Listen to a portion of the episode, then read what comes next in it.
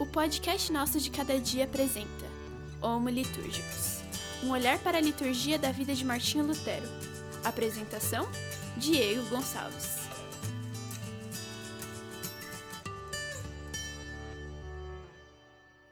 O quadro litúrgico brasileiro no século XXI.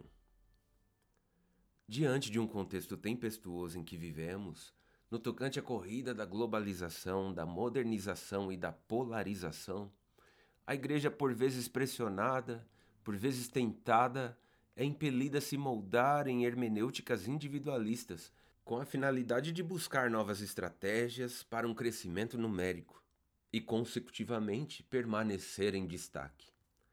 Além disso, fundamentar uma teologia litúrgica não é uma tarefa nada fácil. Em uma primeira aproximação, a multiforme interpretação do que a liturgia significa para católicos, luteranos, presbiterianos, batistas, anglicanos, metodistas, pentecostais e uma infinidade de igrejas cristãs denominacionais e não denominacionais é, em primeira aproximação, fascinante. Os elementos litúrgicos que são encontrados nas confissões mais tradicionais, herdados há centenas de anos, adotam um conjunto harmonioso de palavras, gestos e expressões para orientar e desafiar a comunidade celebrante a aperfeiçoar o seu testemunho cristão. Enquanto que comunidades mais modernas e carismáticas, por sua vez, oferecem liturgias bem animadas, extasiadas no espírito, na expectativa de ver a manifestação de Deus por meio de palavras proféticas, línguas e outros fenômenos espontâneos, para encorajar e edificar aqueles que cultuam. Em uma segunda aproximação, surge-nos um tema pronto para acender um debate acalorado. Este, por sua vez, voltado às questões de preferência de estilos musicais. Por outra perspectiva, encontramos um embate polarizado entre a adoração e o sermão, como se fossem duas coisas distintas no culto essa confusão generalizada, pontuada por posições teológicas individualizadas que advêm, se não das asserções confiantes desses e daqueles grupos litúrgicos que, isolados, buscam uma tentativa contemporânea de se construir uma teologia do culto. Particularmente, essas idiosincrasias demonstram o atual contexto do cristianismo evangélico brasileiro e sua multiplicidade de tradições e formas de cultuar a Deus. Segundo Pedro Duce, essa riqueza de ênfases teológicas e litúrgicas não é um obstáculo para nossa harmonia, desde que sejamos capazes de desenvolver uma postura pluralista, de encarar o relacionamento entre os diferentes modos de ser evangélicos no Brasil. Para Dulce, seja qual for a liturgia, Nesse sentido, o problema não são as denominações. A grande dificuldade surge quando há, nessas confissões, um isolamento em seu próprio gueto teológico e litúrgico. Lutero sugere que antes de se almejar uma concepção de culto uniformizado entre diferentes confissões religiosas, deve-se fundamentar uma liturgia que promova a fé e o amor em comunidades dentro de um determinado contexto cultural e de forma adequada à situação espiritual. Dadas essas características litúrgicas plurais tão difundidas em nossas igrejas evangélicas, como conceituar, pois, uma tentativa plausível de tratar esta questão? A verdade é que, desde a reforma luterana, os cristãos têm buscado articular, através da liturgia, o que lhes é mais importante ouvir e dizer quando estão reunidos. Naturalmente, a igreja deve ter uma voz clara, audível, poderosa em conteúdo, que inspire a confiança e que produza os resultados que Deus deseja para seu povo em sua missão. Se não é assim, certamente foge do propósito da pregação e da exaltação de Cristo. Se por um lado a igreja faz uma busca, tentando descobrir como devemos ser igreja, como devemos adorar e, particularmente, como devemos cantar em nossa adoração, por outro lado, não raro, a desatenção e o descuido de um departamento da igreja, denominado Ministério de Louvor, constantemente estimulado pelo consumismo gospel desenfreado, tem adotado um estilo compulsório de inserção de hits do worship em seu repertório. Mesmo que esses não tenham sido observados e respaldados bíblico-teologicamente, por vezes inconsistentes em doutrinas e dogmas. Se porventura temos chamado esses momentos de adoração, logo devemos confrontá-los à luz do Evangelho, conforme a postura de Lutero. Ao fazer isso, teríamos a consciência de que não somos um povo que se reúne com motivações e atitudes dissoluta, negligente ou irreverente, orientados por fábulas humanas, mas uma comunidade de fé que, seguindo Lutero, possui um fundamento firme e seguro na autoridade das Escrituras, que, por sua vez, produz a verdadeira graça vivificadora através do Evangelho. Não raro, algumas pessoas concebem que, se a canção está no topo do sucesso, então é ungida. Ou ainda, se a canção é antiga e está no inário, esta é sagrada. Neste sentido, Luiz Carlos Ramos afirma que, pela graça de Deus, nós cantamos, não porque a música seja sacra em si, mas porque a música se torna sacra quando nós a cantamos para Deus.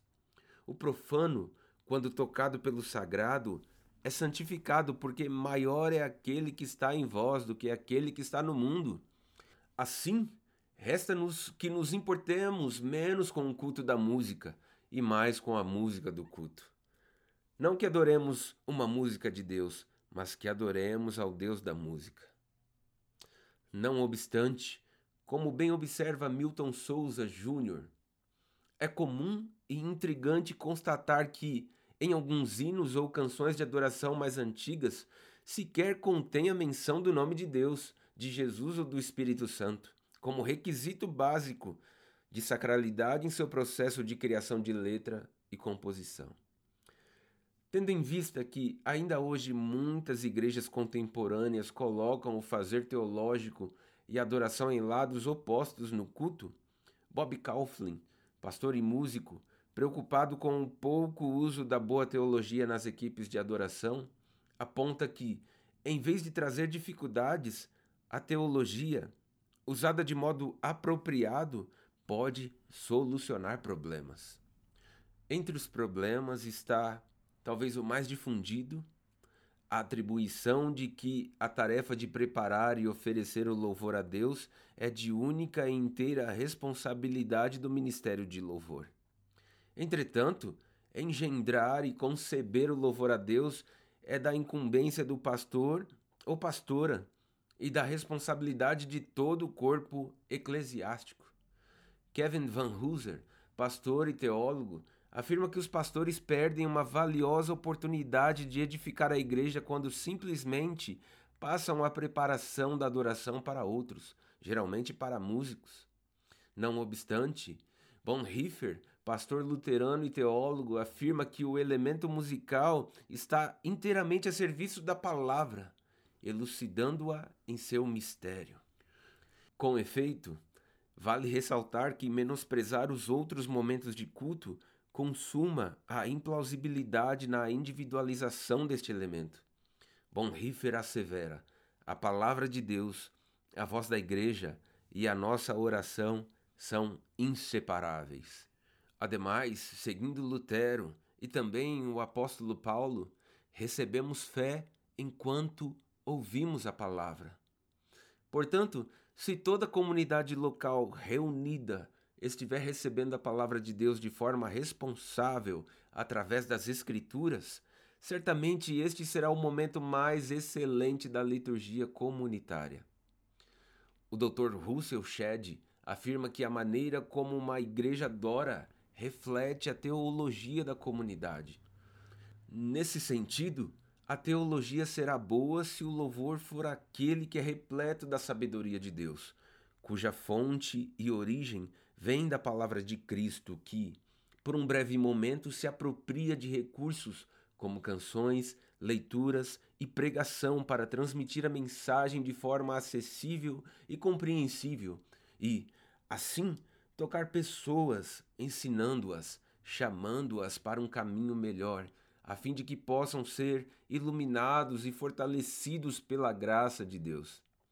Neste sentido, Jonadab Domingues de Almeida, pastor metodista e professor de liturgia, diz que a prática litúrgica, que considera o culto como serviço humilde prestado a Deus, e a prática homilética, que busca o desvelamento bíblico, a atualização de sentidos e aplicação de sua mensagem em forma de desafios para a vida das pessoas e da comunidade, certamente possibilitam a abordagem responsável da palavra de Deus.